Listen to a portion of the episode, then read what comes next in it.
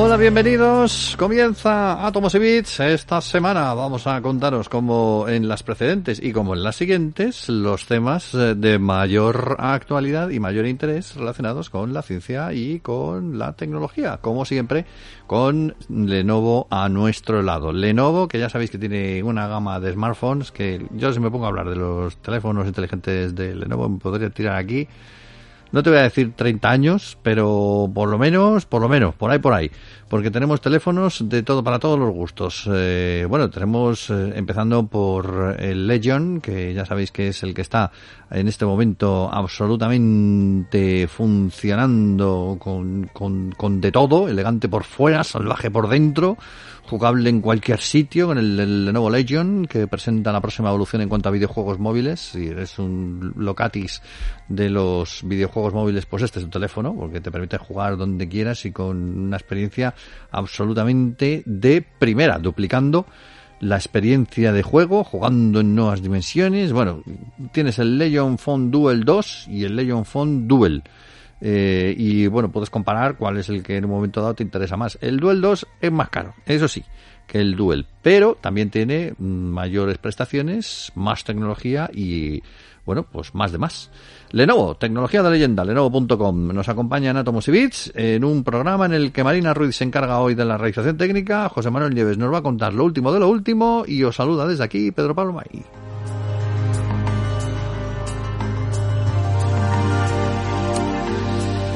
Y bueno, creo que es una buena época esta en la que nos encontramos eh, para sumergirnos en el mar o en este caso en el océano, porque por fin tenemos reconocido el quinto océano de la Tierra. No es que haya aparecido otro océano, sino que un océano que siempre fue un océano, pero hasta el momento no se consideraba como tal, pues ya, ya sí, ya tiene ese título de océano hecho y derecho. ¿Lo explico bien, don José Manuel? Saludos cordiales. Lo explicas muy bien, lo explicas muy bien. Eh, la, aquí la, la, la, National Geographic Society, eh, la que la conocen como la sociedad, que siempre me ha parecido como, como un nombre así como mafioso, o ¿verdad? O de, o de sociedad secreta o algo así, la sociedad. Bueno, pues eh, ha aprovechado el pasado 8 de junio, que era el Día Mundial de los Océanos, y por fin ha reconocido el océano austral, que es el que rodea la Antártida, como quinto océano oficial de la Tierra, que a pesar de que eh, yo, me acuerdo, yo en el colegio estudiaba que había cinco océanos, no cuatro. ¿eh? bueno, pues no estaba reconocido, no estaba reconocido oficialmente por el organismo geográfico que se encarga de estas cosas, que es la National Geographic Society. O sea, que estábamos adelantados a nuestra época entonces. En el ha tardado, claro, no, pero es que es una polémica que ahora te cuento, ¿no? Pero que ha durado como más, pues más de un siglo, ¿eh? Más de un siglo lleva durando esta polémica. ¿no? Eh, la, la, la, sociedad solamente reconocía cuatro, el Atlántico, el Pacífico, el Índico y el Ártico. ¿no? Mm. Pero hace un montón, sobre todo los científicos, hace ya, ya te digo, más de un siglo, que muchos lo consideraban como un océano independiente. ¿no? Eh, eh, y ahora, por fin, ahora por fin, se van a poder rehacer los mapas, porque una de las mayores implicaciones va a ser la educación. Ahora todos los mapas oficiales, por fin, va a poner océano austral, ¿no? Eh, y lo que, lo que sí quiero, lo que sí me gustaría es repasar un poquito lo que es la historia de reconocimiento de este océano, porque tiene algunos, algunos detalles y algunas anécdotas que son muy, que son muy, muy curiosas. Cuéntanos, cuéntanos. Pues mira, la, la National Geographic empezó a hacer sus famosísimos mapas ya te digo, hace más de un siglo, en 1915. Hasta ahora solamente había reconocido cuatro océanos. ¿Por qué? Porque un océano, según la sociedad, es difícil de definir qué es un océano, pero desde luego los cuatro que están reconocidos están rodeados o definidos, su masa de agua está definida por continentes que lo rodean casi por completo, ¿no?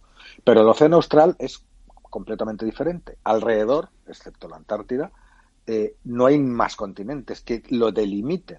Lo que sí que hay es una corriente, que es la corriente circumpolar antártica, mm. que es una corriente enorme que fluye de oeste a oeste, que los científicos creen que se originó hace unos 35 millones de años, justo cuando la Antártida eh, se separó de América del Sur. Eh, ya sabes que los continentes se juntan, se separan, se, se derivan y, se marchan por toda la superficie de la Tierra. ¿no? Bueno, pues hace 34 millones de años, cuando la Antártida se separó del resto del continente de entonces, de lo que hoy es Sudamérica, pues se generó esta gran corriente. ¿no?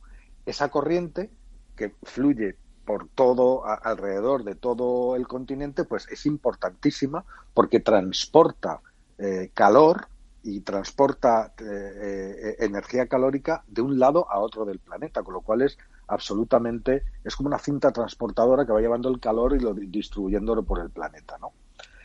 Bueno, pues esa frontera no terrestre no había sido reconocida. Es, eh, sí había sido reconocida como frontera oceánica por los científicos. Los científicos llevan muchísimo tiempo refiriéndose a océano austral, ¿no?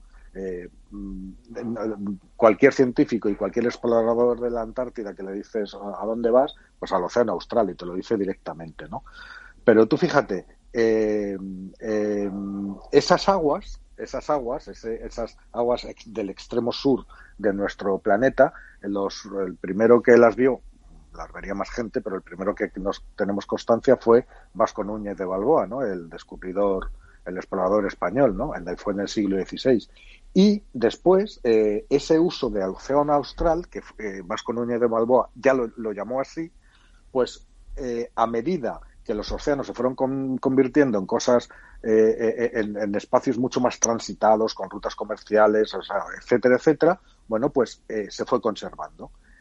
¿Qué ocurre? En el siglo XIX ya había un montón de países que tenían autoridades marítimas que que utilizaban o que um, se referían a este a esta gran masa de agua eh, como océano austral. Entre ellas, una que es la Organización Hidrográfica Internacional, la OHI, que es una sociedad que se montó en, en el año 1921. Bueno, pues ahí reconocía al océano austral, le daba su propia carta de naturaleza.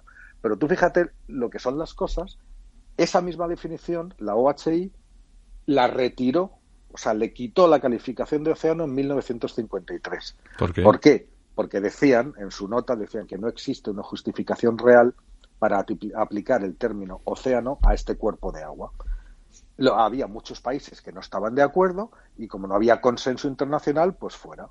Eh, los únicos que no estuvieron de acuerdo con retirar con retirar la denominación de océano fueron los científicos que siguieron utilizándolo eh, pues cada vez cada vez más no o siguieron utilizando el término cada vez cada vez más lo que lo que lo que sí sabemos es que el océano austral además las aguas son distintas son más frías y son menos saladas que la del resto de los océanos y desde luego que su homónimo el océano ártico ¿no? el que está que está en el norte no eh, ahí entra el tema de, qué es la definición de un océano.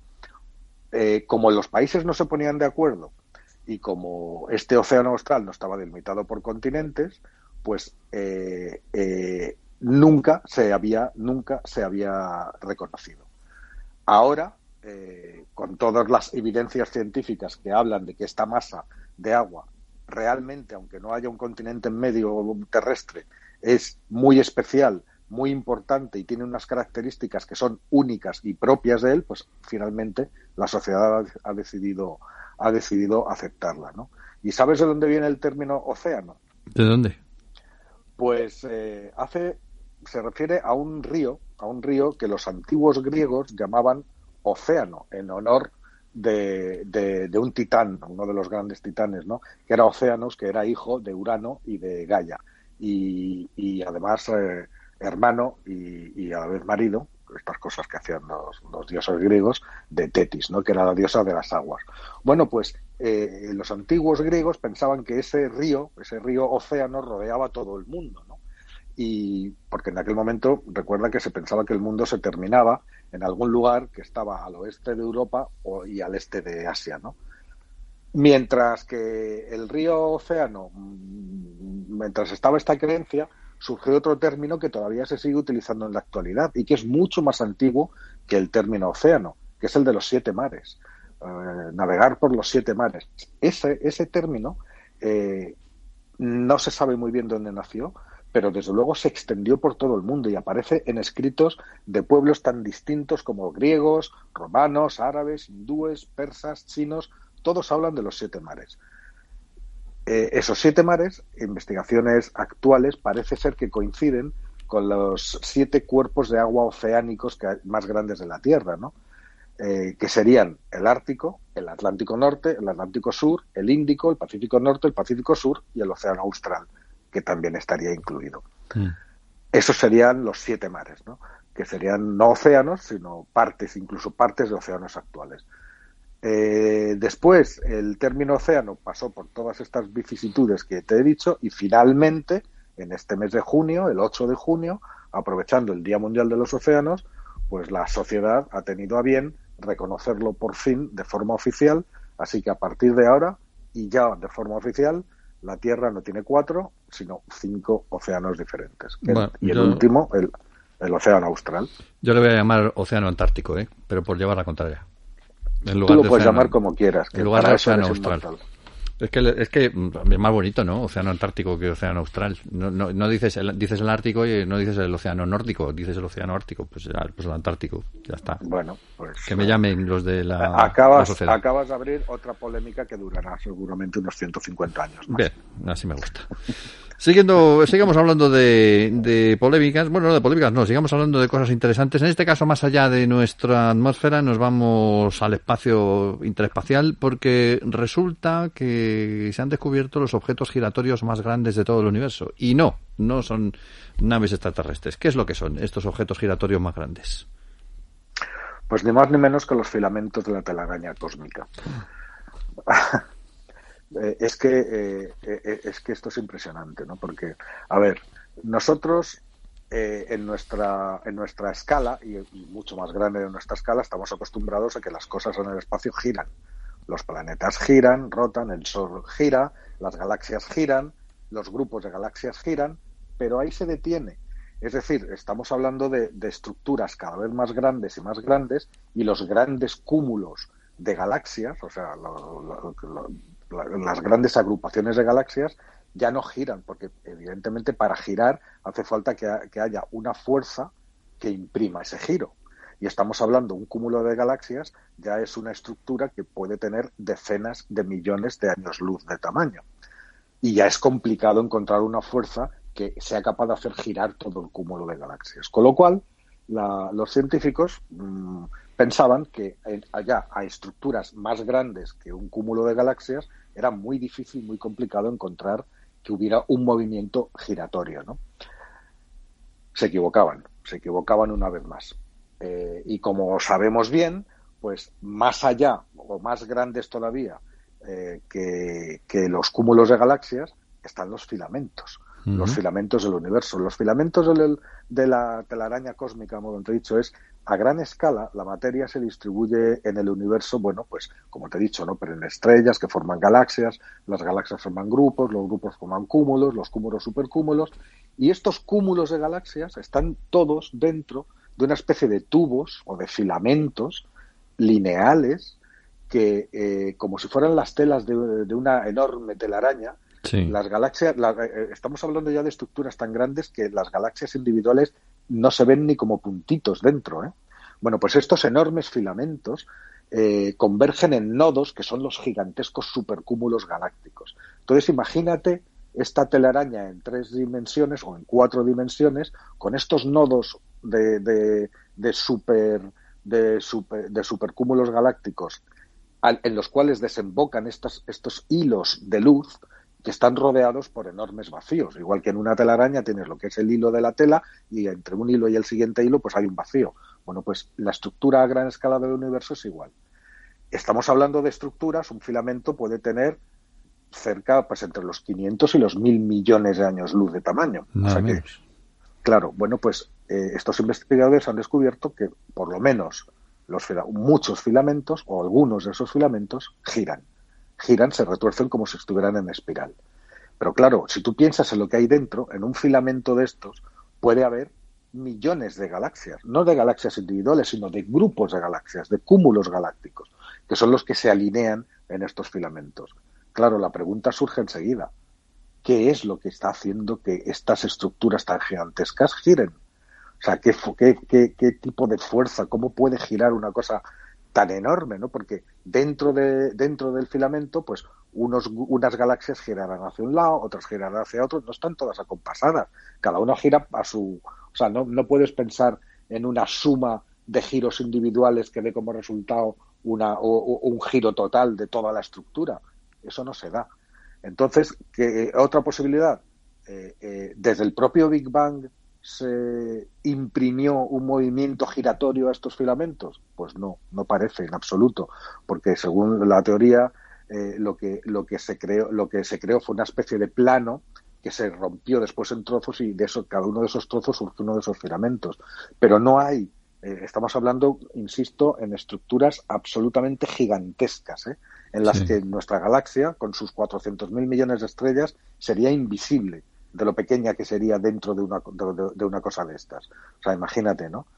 Bueno, pues, pues ahí lo tenemos. El estudio se ha publicado en, en Nature Astronomy y ahora pues los investigadores tienen otro otro quebradero de cabeza más para intentar resolver. Pero eso no se va a resolver en la vida, ¿no? Porque ¿cómo, cómo vas a investigar eso? bueno, eh, están haciendo, bueno, ellos han hecho, eh, eh, se han dado cuenta de esto haciendo un estudio, ni más ni menos que de 17.000 filamentos diferentes, ¿no?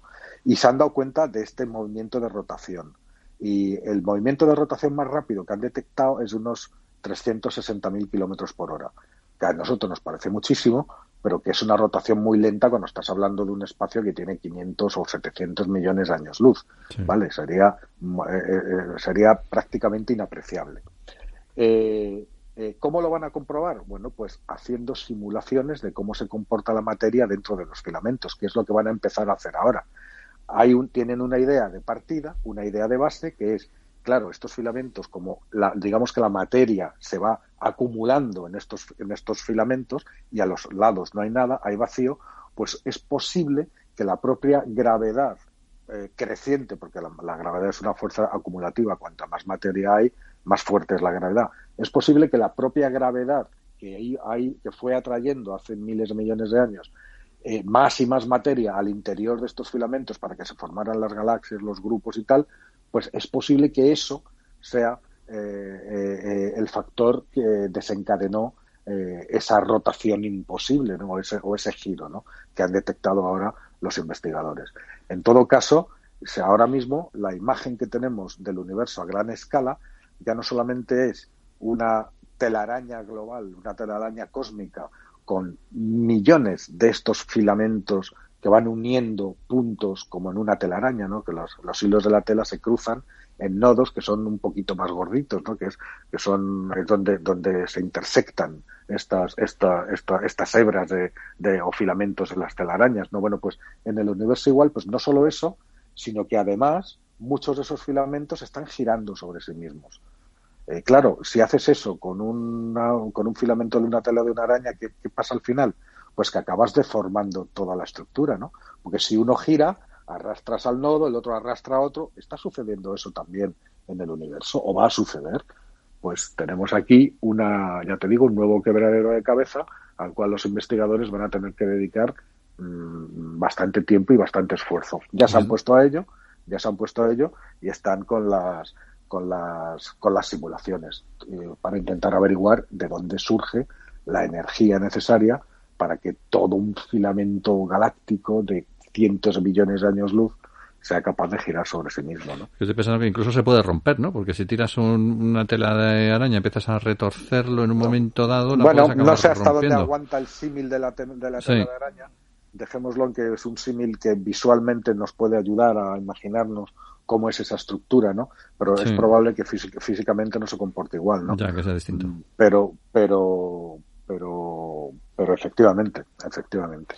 Bueno, lo interesante eh, de todo esto es ver que nos pasamos la vida buscando cosas estables y el universo se empeña en decirnos que todo está en movimiento.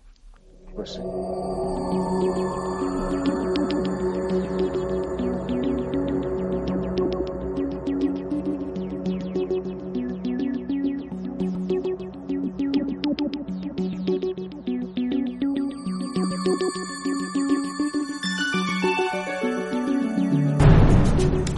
Hablemos de movimientos, pero de movimientos tecnológicos, porque tenemos hoy un nuevo cacharrito mmm, para verlo, para examinarlo, para estudiarlo y, bueno, pues si se tercia para adquirirlo. Y es un cacharrito de Realme, su nuevo GT, que no es que sirva como un coche de Fórmula GT, pero bueno, casi casi, ¿no? Porque creo que funciona muy bien. Pues sí, ¿te acuerdas que la semana pasada hablábamos de estas marcas chinas nuevas como ¿Sí? Vivo, hablábamos bueno, pues, y, y, te citaba Realme. Bueno, pues sí, sí. te dije, está lanzando, va a lanzar. Bueno, pues ha lanzado un teléfono que es, fíjate, ya se ha atrevido, porque estas, todas estas firmas eh, chinas de, de, reciente creación, ten en cuenta, Realme, por ejemplo, eh, ha nacido en 2018, o sea, mm. lleva muy poco tiempo.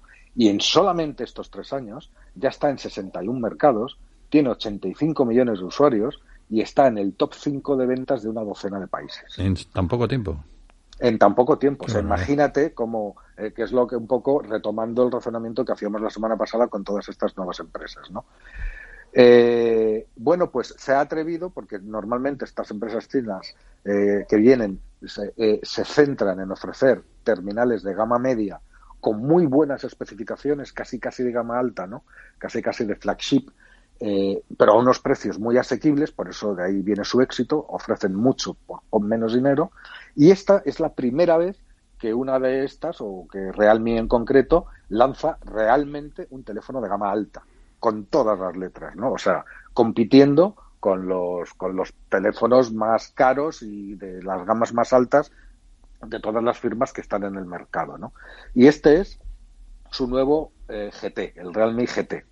Mm que de hecho ellos lo han bautizado, ni más ni menos, pero así son los chinos, como flagship killer, es decir, a, asesino de gama alta, porque según ellos se los va, se los va a merendar a, a todos. Y la asesino verdad es de los claro, insignia. Claro, es que la verdad es que los, los precios son bastante, bastante, bastante inferiores, ¿no? Bastante sí. inferiores a, a esto. Fíjate, estamos hablando de, de que el más caro o sea, hay varias configuraciones, ¿no? Hay una versión que tiene 8 gigas y de, de, RAM, de memoria RAM y 128, y esa va a costar 449 euros. Y es de gama alta. Y es de gama alta, ahora te cuento. Y la que tiene 12 gigas de memoria RAM y 256 de, y 256 de memoria de almacenamiento no llega a 600 euros, no. cuesta 599 euros. Y estamos hablando de todos, en esta, esta vez, de todos los componentes de un terminal de gama alta empezando por el procesador, que es el ultimísimo de Snapdragon, el mismo que llevan los nuevos Galaxies y todos los teléfonos de gama altísima, que es el Snapdragon 888. Estamos hablando, eh, estamos hablando de, por supuesto, que es que es eh, que es 5G. Estamos hablando de que utilizan las últimas eh, versiones de la memoria RAM, la LPPDR, que es lee cinco veces más rápido. Eh, estamos hablando de una batería de 4.500 amperios, miliamperios, perdón, y que le han metido una carga rápida que muchos ponen par, por decir que tienen carga rápida de 18 vatios, de 30 vatios, que te puede cargar el teléfono el 60% en media hora, que está muy bien, pero estos le han metido una carga de 65 vatios. Y eso quiere decir que en 35 minutos te pasa el teléfono de 0 a 100 eh, la batería, ¿no? En solo 35 minutos, ¿no? Eh, en fin, las cámaras. En las cámaras han, han metido eh, una triple cámara, una triple cámara que tiene un sensor principal de 64 megapíxeles, no uno cualquiera, ¿eh? un sensor de Sony de los buenos, el IMX682, con un ultraangular de 8 megapíxeles que tiene 120 grados de apertura y una lente macro de 2, de 2 megapíxeles. ¿no? Lo que pasa es que encima le meten a esta cámara una tecnología en el sensor principal, que te digo que es de 64, y es una tecnología por inteligencia artificial que, consigue que la claridad de imagen sea similar a la de una cámara de 108 megapíxeles, es decir, justo del doble, ¿no? Mm, en fin, ¿para qué te voy a contar, no? Pues todo esto, todo esto te lo dan por menos de la mitad del precio que los mismos componentes montados por otra marca, pues son, pues por ejemplo, un Galaxy S21 o, o de Samsung o estos o estos teléfonos de gamas altísimas que ninguno de ellos bajado los mil o mil y pico euros, ¿no? Sobre todo si le metes eh, 256 gigas y 12 gigas de RAM, pues de 1.200 a 1.400 euros no bajan, ¿no? Bueno, pues aquí lo tienes por menos raspando los 600 euros estos teléfonos de Realme, ¿no? Eh, yo hice una entrevista con el vicepresidente de Realme hace poco y desde luego si hay algo que no les falta es ambición, ¿no? Porque estos han empezado también a, hacer otro tipo de cosas, ¿no? A relojes y dispositivos eh, IoT de estos para como, como relojes y como como mm, otros cacharritos que puedes utilizar junto con el junto con el junto con tabletas y cosas estas, ¿no? O sea, en plan del Internet de las cosas. Sí, sí, sí, pero no solamente esos, eh, eh, sino que además han lanzado al mercado, lo han lanzado otro día, un robot aspirador que forma parte del ecosistema que lo controlas todo con el móvil y entonces yo, claro, le, pregunté, digo, bueno, entonces queréis hacer como Xiaomi, que Xiaomi tiene una lista de, de 400 o 500 productos que hay de todo, desde calentadores de arroz hasta patinetes, a aspiradores, a televisores, hay de todo. Y, y se queda así y me dice, no, no queremos ser como Xiaomi vamos a ser mucho más grandes que Xiaomi. bueno, hombre, hombre. o sea, ¿sabes? El hombre es optimista. por eso te digo, por eso te digo. Bueno, pues este Realme GT, desde luego, eh, eh, todavía no he tenido ocasión de probarlo, me lo enviarán próximamente y la verdad es que tengo ganas porque es un tope de gama, un tope de gama a precio de gama media alta. Y eso tiene, tiene pinta de, de, que el mote ese que le han puesto de flagship killer pues lo mismo tiene fundamento, ¿sabes? Habrá que probarlo, veremos a ver. Nosotros, de todas pues maneras, mientras eh, llega ese nuevo teléfono de Realme, hay que recordar que tenemos todo tipo de portátiles en Lenovo. Puedes explorar por tipo, por marca, por uso y filtrar por especificaciones. Si los quieres portátiles tradicionales, dos en uno, ultra delgados, para juegos, Chromebook, bueno, pues todo eso. En lenovo.com tienes la posibilidad de personalizar el portátil que más te interese en Lenovo Tecnología de Leyenda. José Manuel Nieves, volvemos la semana que viene. Volvemos la semana que viene, ¿no? Ahí estaremos con más material. Ok, estaremos también con Marina Ruiz en el control de sonido. En nombre de la redacción, saludos de Pedro Pablo May. Hasta dentro de siete días.